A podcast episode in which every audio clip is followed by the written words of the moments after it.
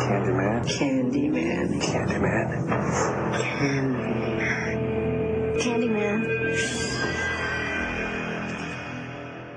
Sinceramente, assim, tipo, eu tenho uma ojeriza ao Capitão América, sinceramente. Ah, para com isso, cara. Porra. Sem ofensa, trabalho em grupo não é meu forte. Um homem grande com armadura. Sem isso, sobra o quê? Um gênio, bilionário, playboy, filantropo. Tu tem um erigerizar o personagem capitão ou tu tem um erigerizar o país América? As duas coisas, assim, eu acho. Eu, eu também acho ele um personagem fraco, assim. Eu acho, sei lá, Homem-Aranha é muito mais interessante do que o Capitão América. Ah, eu também acho. Concordo. Who am I? I'm Spider-Man.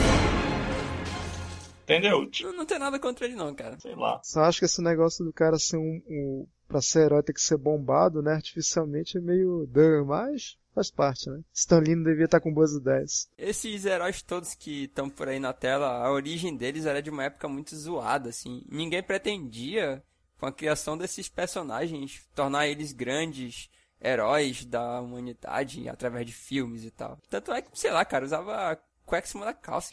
Isso é uma bichona!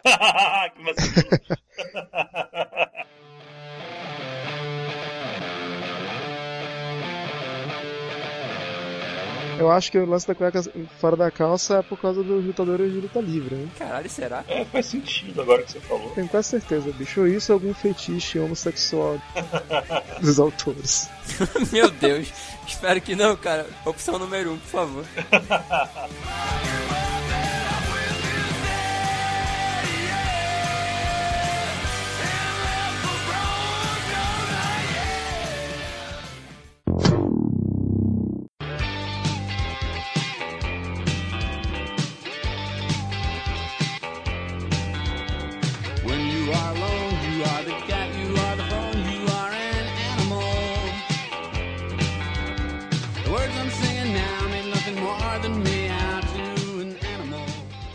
É isso aí, pessoal.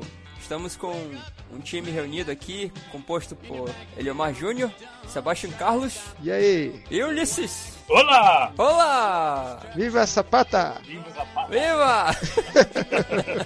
é isso aí, pessoal. Hoje a gente vai discutir aqui da forma mais descontraída possível sobre lendas urbanas. Mas a gente vai tentar se focar mais na nossa região aqui. Nunca se sabe, né? Alguém escapar aí, mas tudo bem. Então, vamos lá, Sebastião Carlos. Você que tá cheio de bala aí na agulha, pode mandar. Fala, mano. Fala na vida. Então tudo bem, vamos lá.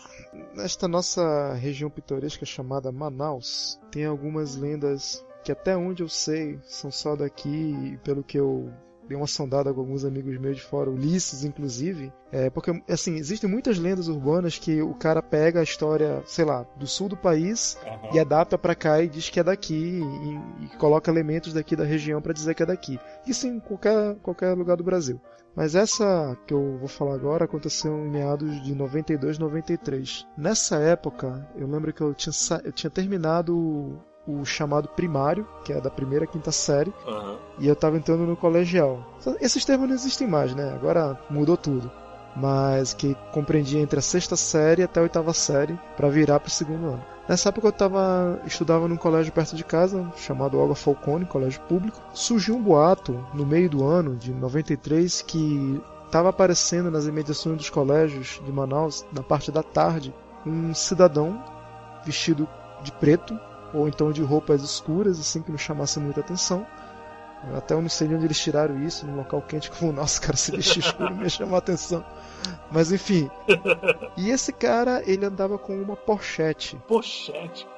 Pochete preta de couro. Caralho. É, nos anos 90 as pessoas usavam pochete pra sair na rua, ir pro shopping, ainda era um acessório aceitável. Tá, tudo bem, eu lembro disso, não vamos lembrar disso. Dizia, diz a lenda, né? Diziam a- as pessoas que dentro dessa pochete ele carregava uma seringa, tamanho GG, com um líquido amarelo dentro. E esse líquido continha desde hepatite, AIDS, malária. Ou seja, era a urina do cara. Hã? É, é, não sei o que, que era. Dizem que era um- um- um- uma seringa com, com doença. A ideia original é que era AIDS, né? O vírus da AIDS. Caraca.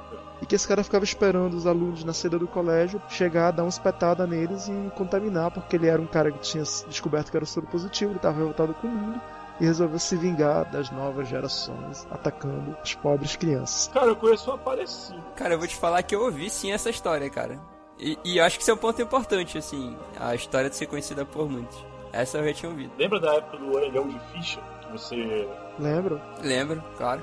Então você enfiava as fichas lá? Sim, Uhum. Eu ouvi uma, cara, que você tinha que enfiar o dedo lá num buraco lá pra poder tirar a ficha, né? isso. Aí os caras colocavam, sei lá, uma agulha contaminada com AIDS lá dentro, a pessoa ficar contaminada com aquilo. Caralho. É, Parecido com isso aí, eu já vi um que era. Do cinema. Isso, o cara colocava no banco de cinema a agulha com, contaminada. E tinha um bilhetinho falando: Bem-vindo ao mundo real. Bem-vindo ao meu mundo. É. é. Isso era muito comum nos anos 90, essa, esse meme na internet. É, que o vírus era relativamente novo, né? Ele, ele começou no- nos anos 80, mas só começou a ser combatido e veio a público mesmo nos anos 90. Aham. E na questão dessa lenda aí, do, do cara, o homem da seringa, deu uma repercussão e tanto na cidade, porque eu lembro que a gente chegou a ser, ser liberado mais cedo. Da escola? Caraca, sério? Sim, por causa disso. Isso é, é, é verdade. Isso é verdade. E, e os professores, a, os diretores, eles orientavam os pais que eles fossem buscar os seus filhos na escola, ficassem atentos para pessoas estranhas e tal. Falavam também que o cara tinha um carro, um Escort preto rebaixado, enfim. Aí são detalhes que já vão engrenando mais. Mas falam, ah, não, no bairro tal aconteceu, pegaram o menino, espetaram o menino, no outro dia, olha, olha, No outro dia. olha, olha a incoerência. No outro dia ele fez o exame e descobriu que estava sendo que Caraca. Esse negócio de você descobrir rapidamente. Não é tão automático assim, né? Não, pô, demora semanas. Na época devia demorar meses, né? Enfim, essa é uma que eu lembrei agora daqui de Manaus.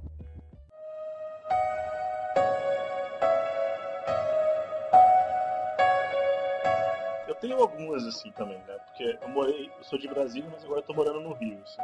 Tem uma de Brasília que é clássica, que todo brasiliense conhece, assim, e que as pessoas levam muito a sério como se fosse de verdade mesmo. E eu realmente não sei se é verdade ou se é mentira. Mas assim, na época da construção de Brasília tinha um, um lugar chamado Cidade Livre, que depois virou tal do Núcleo Bandeirante, que é um bairro de lá hoje em dia. Lá onde ficava a maior parte dos, dos candangos, né? Os caras que foram lá pra construir a cidade e tal. E aí, porra, tava querendo construir a cidade, a toque de caixa e tal, só que eram outros tempos, né? Então o que, que eles faziam? Eles pagavam o salário dos caras por semana, porque se pagasse por mês, os caras gastavam tudo. A cidade era livre por um motivo, bom, livre, né? Aham.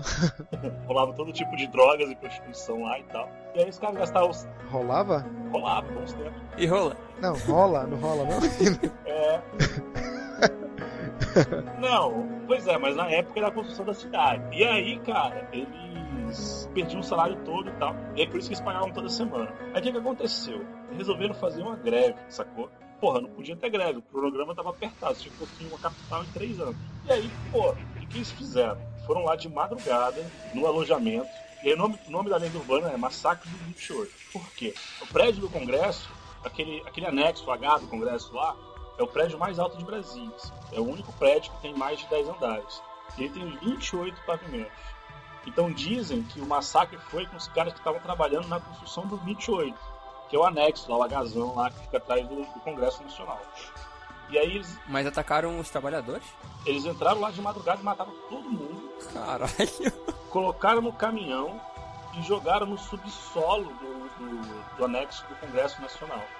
E aí dizem que de madrugada lá, os caras ficam gritando nas paredes e tal. E tem. Os caras foram concretados. É, uma parada bizarra assim mesmo. Caralho! Tem muita gente que acredita que isso é verdade, sabe? Que isso realmente aconteceu. É, semelhante a construções de pontes, né? Que tem por aí que dizem que sempre tem pessoas que ficam lá mortas nas construções e que abafam e tal. Os caras foram concretados mortos. Eles foram concretados pra não ter greve. Isso é uma parada que todo mundo conhece, entendeu? Lá em Brasília. Assim. Todo mundo sabe que essa parada meio que aconteceu, assim, mas nunca vi prova real de que isso tivesse acontecido. É isso que eu ia falar. Aqui na, na construção da- dessa ponte aqui de Manaus para Iranduba, falam, e isso é caras que trabalharam.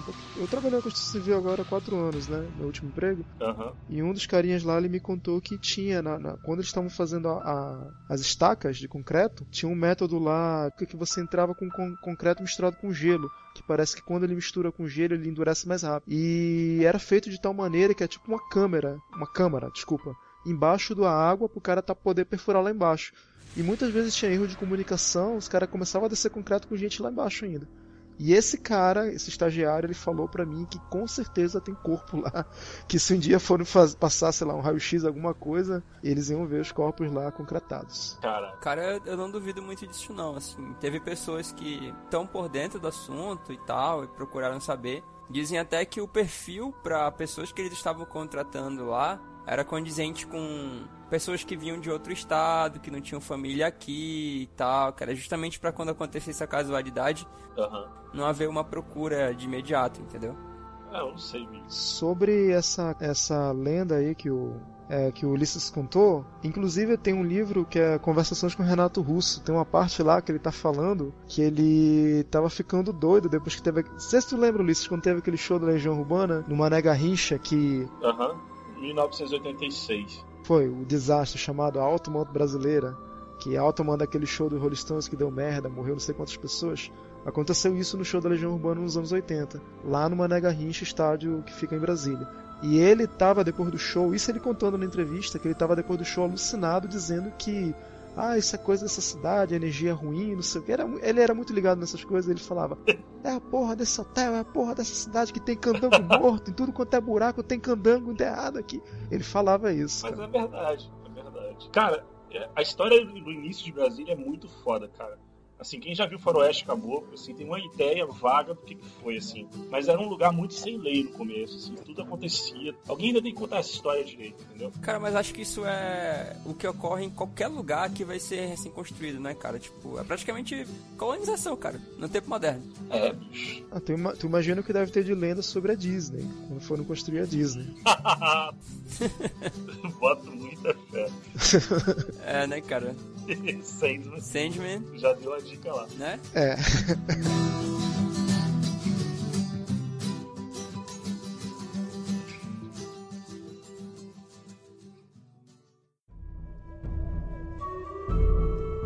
Vou contar uma história que me contaram uma vez que eu fui pro interior quando eu era criança. É, eu fui pro interior do Amazonas e aí lá os moradores quando chega a noite eles ficam lá deitados nas suas redes, as casas elas as divisórias e tal, elas não dificultam muito a comunicação das pessoas, então elas conseguem conversar e tal. E aí o pessoal fica aproveitando que vem gente de fora e tal, e aí eles começam a contar as histórias locais, né? Entre as muitas que me contaram, vou destacar uma aqui que era a seguinte: disse que teve uma vez que teve um cara que ele ele ia toda vez na, na mata e tal, e ele é, ele caçava, ele tirava madeira, essas coisas todas. E uma vez ele viu uma mulher é, vestida de branco lá. Ela era muito bonita e ele ficou apaixonado por ela. Só que ele viu ela assim de relance e ela sumiu. E esse cara tinha um costume de sempre ir, ir ali por perto daquele lugar que ele costumava ir, onde ele viu. E aí ele nunca encontrava ela e passou anos e anos e anos ele nunca encontrava ela. Até que uma vez eles disseram que esse cara foi de novo, como de costume, para aquele lugar e ele não voltava. E as pessoas aguardavam, ele não voltava. Até que decidiram ir até o lugar para procurar por ele. E aí disse que encontraram um corpo, tipo um cadáver assim de uma mulher com vestido e o cara tava morto, pô, do lado dela. Morto já há alguns dias, assim. Encontraram o cadáver da mulher e do cara Tinha um cadáver de uma mulher com um vestido branco. e ele tava morto do lado dela já há uns dois dias, assim. Cacete. Todas as pessoas dali contavam essa história, tanto é que eu cheguei, eu perguntei pra outras pessoas que, tipo, uma casa da outra era um pouco distante, assim. Tu andava alguns minutos. Mas eu fui pra casa de outros moradores, e eu tava curioso, eu era novo, né? Eu fui perguntando sobre essa história pra outras pessoas, todas elas me confirmaram. Eu não sei se era tipo um acordo entre toda a porra da comunidade que toda gente que vier de fora eles vão confirmar essa história, cara, mas na teoria todo mundo confirmou, né? Mas olha só, eu saí acreditando no ET de Varginha quando fui trabalhar em Varginha fim de semana. Caralho, sério. Porque todo mundo levava muito a sério a história, entendeu? Mas você não acredita, não tem? Eles são muito convincentes, assim, a cidade inteira acredita no ET, entendeu? O negócio é o clima, cara. Eles criam um, um clima, entendeu? Ah, não sei. E o clima pega, velho. Assim, em interior, o meu avô, que já é falecido, ele tinha, ele não morava na cidade, ele morava num sítio no Tarumã. Ele sempre foi criado meio índio. Ele, eu costumava chamar ele de Mestre Yoda, porque ele era um cara ermitão mesmo, recluso. Quando a gente ia alguns finais de semana passar os dias lá com ele, ele contava essas histórias. Ele tinha várias histórias de mato. E assim, entre a cachaça e o bom senso, Caralho. Só que, só que é interessante uma coisa, em todas as histórias eles, eles mexem muito com a questão do sobrenatural, Aham. mas em algumas eles usam coisas verossímeis. Por exemplo, uma vez ele contou uma que era a respeito dos madeireiros que matavam gente no meio da floresta. Ele dizia que determinadas áreas que eram protegidas por lei, os caras entravam de madrugada pra fazer extração. Só que se porventura alguém que não fosse do, do conclui dele estivesse lá por perto, eles matavam e enterravam por lá mesmo. Caralho. E isso não era lenda, isso é sabido, né? Isso é uma coisa que faz bastante sentido. Pô, tu tem um, um- um lance que te dá muito dinheiro, é tipo o tráfico de drogas. Na época, contrabando de madeira dá muito dinheiro e não vai deixar ninguém de fora meter o bedelho.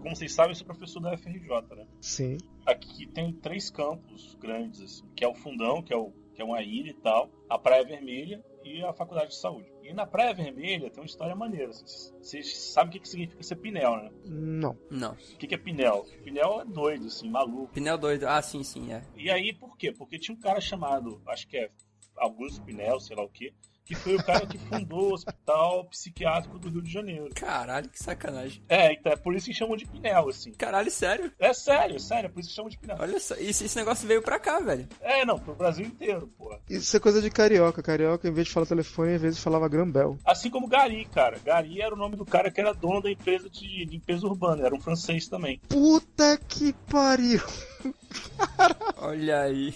Ulisses da cultura, rapaz. Tá, whatever. E aí, o Felipe Pinel, acho que é Felipe Pinel, era, era o Felipe do cara. Felipe Pinel, o nome do cara. Ele era o, o cara que fundou o hospital e tal. Mas aí é que vem a grande questão. O hospital, pô, psiquiátrico, rolava todo tipo de coisa, né? Sei lá, Oh, arrancar cérebro, choque elétrico, é, sei lá, deixar as pessoas peladas e tal. O manicômio era foda, assim. Onde é que eles foram fazer a universidade? Dentro do Pinel. Então, o campus da Praia Vermelha, ele é dentro do antigo prédio do manicômio do Rio de Janeiro. É um prédio gigantesco, lindíssimo, cara, assim. O, o Palácio Universitário é lindo, assim. Mas, cara, é um lugar muito bizarro, cara. carregado. De- é carregado, assim. Deve ser foda tu andar pelos corredores, olhar as salas e imaginar como as coisas eram antes, né, cara? É, bicho, tem lugares lá que são muito bizarros, assim. E, e, assim, à noite, uma, uma parada que sempre me incomodou muito lá, cara. Lá é cheio de gatos, velho. Tem gato lá pra tudo quanto é canto, assim. Estão sempre pulando em cima de você, cara. É muito bizarro. E, e isso depõe muito contra o local mesmo. Um local que tem muito gato. Caramba. Pois é, whatever. E aí dizem que de noite, quando tá frio assim, as pessoas veem os vultos do- dos caras assim, amarrados com as, com as camisas de força, assim, sabe? E os gritos dos caras de madrugada. assim. Caralho, que horrível. Eu nunca vou lá de madrugada, tenho muito medo, de verdade, assim, daquele lugar. Não, cara, mas tem coisas que desafiam o bom senso, assim, e isso não se faz, cara, de jeito nenhum. Pois é, tipo, você colocar a universidade no antigo manicômio é uma delas, pô. Pois é, puta que pariu, né? Que ideia, velho. Ou então você querer construir um conjunto em cima de um cemitério indígena. Cara, diga-se de passagem, nova cidade. Exatamente. E Santos Dumont também. Sabia não, nova cidade eu sabia porque eu vi, cara, as, as urnas funerárias É, é, quebradas quando o trator passou. é. Saca aquele filme Pet Cemetery? Uhum. É aquilo ali, só que não é Pet. É Indian. Indian Cemetery. É, no Santos Dumont, antigamente, o nome antigo dele era Parque das Seringueiras, por motivos óbvios. Antes das seringueiras, que vocês devem ter estudado, devem saber que o cultivo da seringueira era forçado. Depois de um tempo ele começou a ser feito tipo agricultura mesmo. Vou pegar tal área, vou plantar seringueira aqui e começar a ganhar dinheiro. Na época da borracha, que foi muito forte aqui na cidade, eles pegaram essa área, o lote inteiro que correspondia ao que hoje é o Conjunto Santos Dumont, que era onde eu morava, praticamente mataram, desapropriaram lá, tiraram todos os índios que tinham lá, e certa parte lá do, do, do conjunto era o cemitério indígena.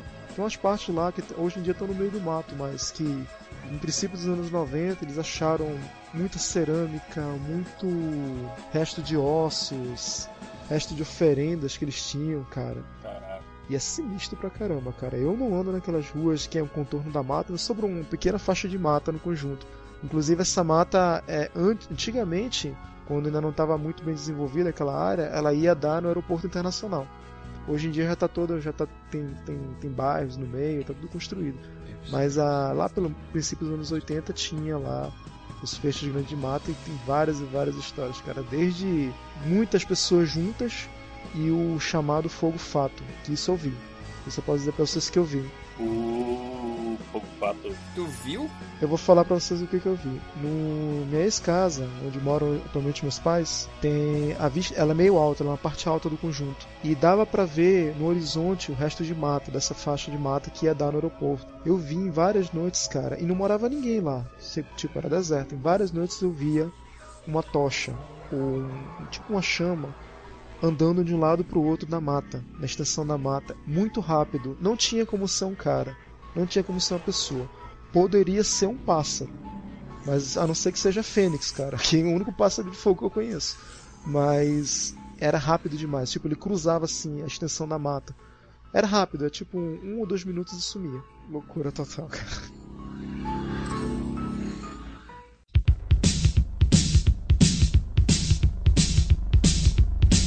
Vocês já ouviram a música do Capital Inicial? Na verdade, essa música é da, da- do aborto elétrico.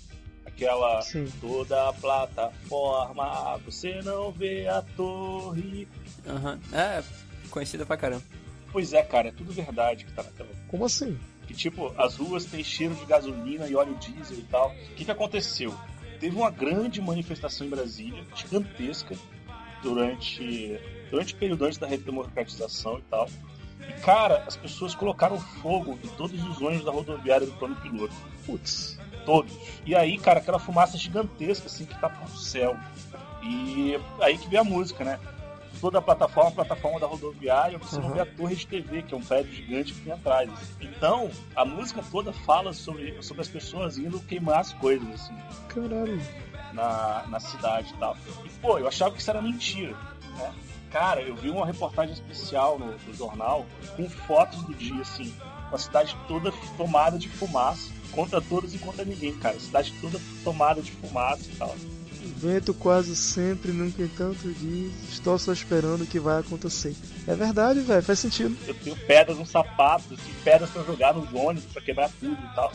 Tudo isso aconteceu de verdade, velho. Caralho, parabéns pro Capital que conseguiu colocar isso na letra. Vou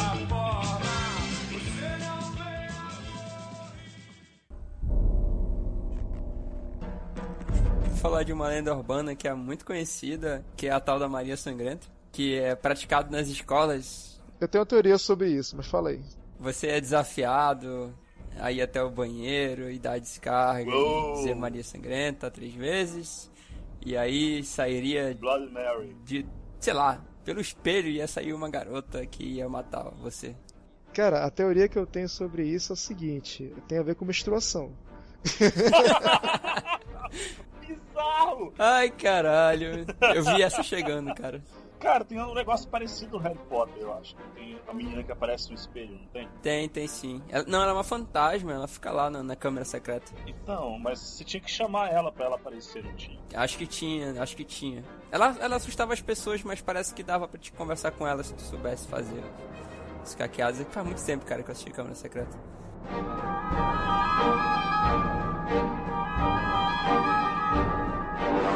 Aqui de Manaus, o Eliomar deve lembrar, já até contei pra ele. A famosa aranha do Porto de Manaus. Caramba, quando o Sebes me contou isso aí, cara, eu achei foda. O Porto de Manaus, o Ulisses deve saber dessa história, ele foi construído pelos ingleses. É aquele que boia? Exatamente, o chamado Rodway. Que é o cabocão fala highway. Fala, não, o Cabocão fala rodo. Rodo, isso, isso, isso, isso. Ele fala rodo. Por ser muito uma área que tem muito trânsito de comerciantes e tal, tem muito estivador e geralmente estão sempre carregando alguma coisa, em geral comida. Ou fruta, ou peixe, ou carne em alguns casos. Ah, aliás, parabéns, cara, aqueles bichos têm muita força. Puta que pariu. É, estivador, né, cara? E geralmente eles repararam que quando caía algum pedaço de comida, algum alimento na água, ele rapidamente ele desaparecia, ele não ficava boiando. E assim, às vezes grandes grandes quantidades caíam e sumiam mesmo, assim. Tem até tipo frutas que boiam, por exemplo, tucumã ele boia, tipo maracujá ele boia, eles sumiam. Até que um, um belo dia eles começaram a reparar que gente que caía na beira do porto também sumia. Enquanto era fruta, beleza, né? Caraca. Enquanto era fruta era tranquilo. Aí isso foi virando carne de vaca, cara. Os caras iam caindo, iam sumindo, tipo, meio que sentença de morte. O cara caía e ele não voltava mais. Até que inventaram, e essa eu não acredito mesmo, mas se for verdade, puta que pariu, cara. Chame Pacific Rim. Eles diziam que embaixo do porto tinha se alojado uma aranha de proporções bíblicas. Que essa filha da puta ela ficava embaixo do porto e é todo e qualquer é, alimento, pessoa ou ser vivo que passasse ali por perto, ela pegava e comia. Laracna do Senhor dos Anéis. Subaquática. Subaquática. É. Cara, muito maior. É praticamente um dos deuses antigos, tipo Cthulhu. Caraca. É, cara, a, a lenda é por aí, cara. E é isso que eles se baseavam pra falar essa lenda estapafúrdia. É que to- vários e vários estivadores caíram e sumiram. Depois, pessoas mais sensatas já falaram que não, não era aranha por nenhuma, era cobra grande, aquela cobra de 20 metros, né? Pessoas mais sensatas. É, aí que começa aquele negócio, né, cara? As histórias vão se misturando, aí cada um tem uma versão. Aí a gente não sabe onde é que a verdade começa e termina. Mas assim, você tava falando da Maria Sangrenta, eu pensei em outra coisa, sabe? Pode ser também ter a ver também com a Blood Mary, a rainha a rainha Mary I do Reino Unido, assim, porque eu já, já vi essa, essa lenda em alguns filmes americanos também, entendeu? Então deve ser por isso também que tem esse nome, porque ela, ela foi muito mal falada, assim, porque ela tentou voltar com o catolicismo na, na Inglaterra e tal, quando o pai dela tinha criado a igreja, igreja anglicana e tal. Então, assim, fizeram todo tipo de coisa pra poder denegrir a imagem dela, assim. Ela nem era tão sangrenta, assim, só matou umas 20 mil pessoas. Ah, tranquilo. O, o Conde Vlad na Romênia fez pior. É, esse aí fez.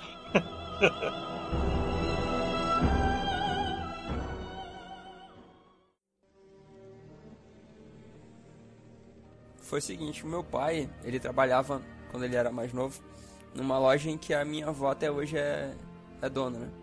Essa loja na época ela vendia tecidos e tal, meu pai era vendedor. E aí ele sempre tinha que fechar a loja e tudo mais. E aí, uma vez, ele foi fechar a loja e tudo, pagar as luzes. Aí tem tipo uma espécie de portão que ele enrola assim na parte de cima. Ele foi fechar essas, essas grades e tal. Ele disse que depois que ele tava fechando o portão, pô, ele viu um homem pendurado, enforcado e tal, que não tava lá, tipo, ele olhou pra aquele lugar, aí ele foi fazer outra coisa, quando ele voltou, a, a- o rosto dele naquela direção brotou, um cara enforcado lá na loja. Sexto sentido. Caraca. Aí disse que o meu pai, tipo, ficou desesperado, né? Tipo, largou tudo e saiu correndo, pô.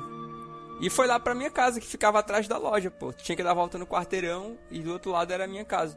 E foi isso que eu presenciei, o meu pai chegando em casa assustado pra caramba lá, explicando a história pra gente, pô. Aí o que aconteceu, pô? A família deu aquela reunida, né? Tipo, caralho, vamos lá. Aí foi um, um bloco de, de pessoas lá e chegou lá não tinha nada, entendeu? Aí o pessoal ficou naquela, tipo, ah, meu pai tá vendo morto, não sei o que, blá blá blá. Aí passou-se muito, muito tempo, o pessoal foi contando essa história, contando, contando, né, que aconteceu. Até que se descobriu por um acaso que realmente tinha um cara que morava lá antes que tinha se enforcado, entendeu? Caraca, velho! que vacilo! Puta, velho. Eu não sei se isso entra na história sobrenatural ou na quests da vida real, porque ele achou o cara. Aí o que foi foda é que só meu pai viu, pô. Aí tem gente que não acredita nele, mas porra, eu vi meu pai chegando em casa assustado, cara.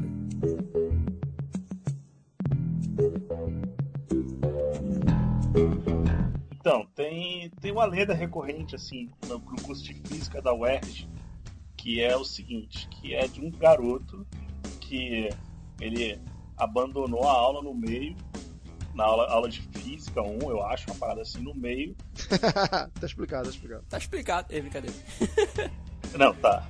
Aí ele, ele tirou toda a roupa, saiu correndo e jogou fogo em si mesmo. Assim. Essa é a lenda urbana e tal. Caralho. Tá, beleza. Cara, quem tava dando essa aula, pelo amor de Deus?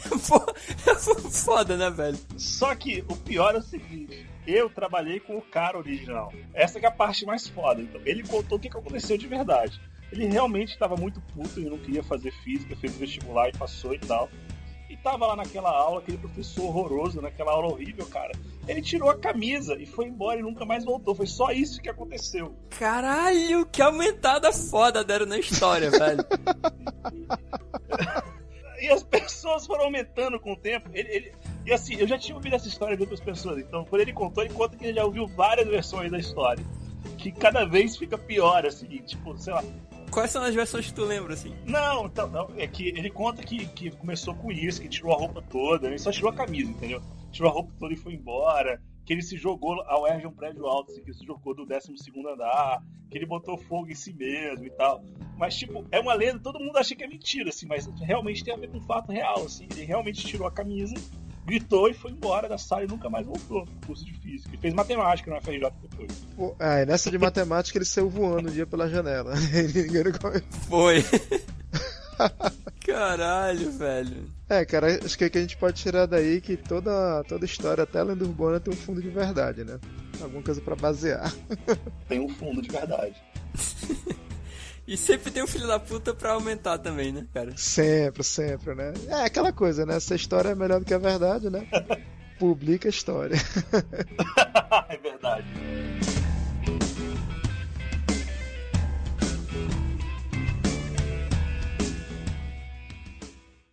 É isso aí, pessoal. Muito obrigado por ter acompanhado a gente até aqui. Provavelmente vamos fazer o seguinte, vamos...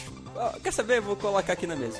Mandem e-mails com as histórias de lendas urbanas de vocês. A gente vai fazer um, um grande sanduíche de lendas urbanas com histórias sobrenaturais e fazer um cast E bacon, porque tudo fica melhor com bacon. só com áudio da participação de vocês. A gente vai fazer um especial bem legal aí. Vai ser o Histórias Sobrenaturais Parte 2. O e-mail para qual vocês vão enviar é apenas um cast, um numeral, arroba gmail.com. E não deixem de visitar a nossa fanpage no Facebook, apenas um cast. E o nosso blog, né? Comentar alguma coisa, dar uma olhadinha nesses episódios tão legais que a gente está fazendo todo dia. www.apenasumcast.numeral.blogspot.com.br E obrigado pessoal pelos curtir, pelos comentários, pelos inbox, por tudo. A gente fica muito gratificado assim quando a gente vê que tem gente que tá acompanhando, que ouviu, que conversa com a gente sobre. É muito legal. É bem legal mesmo. É isso aí.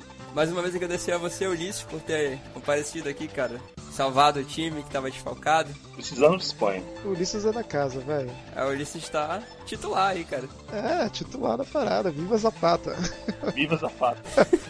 Viva Zapata. Até mais, pessoal. Tchau. Tchau. Falou, tchau.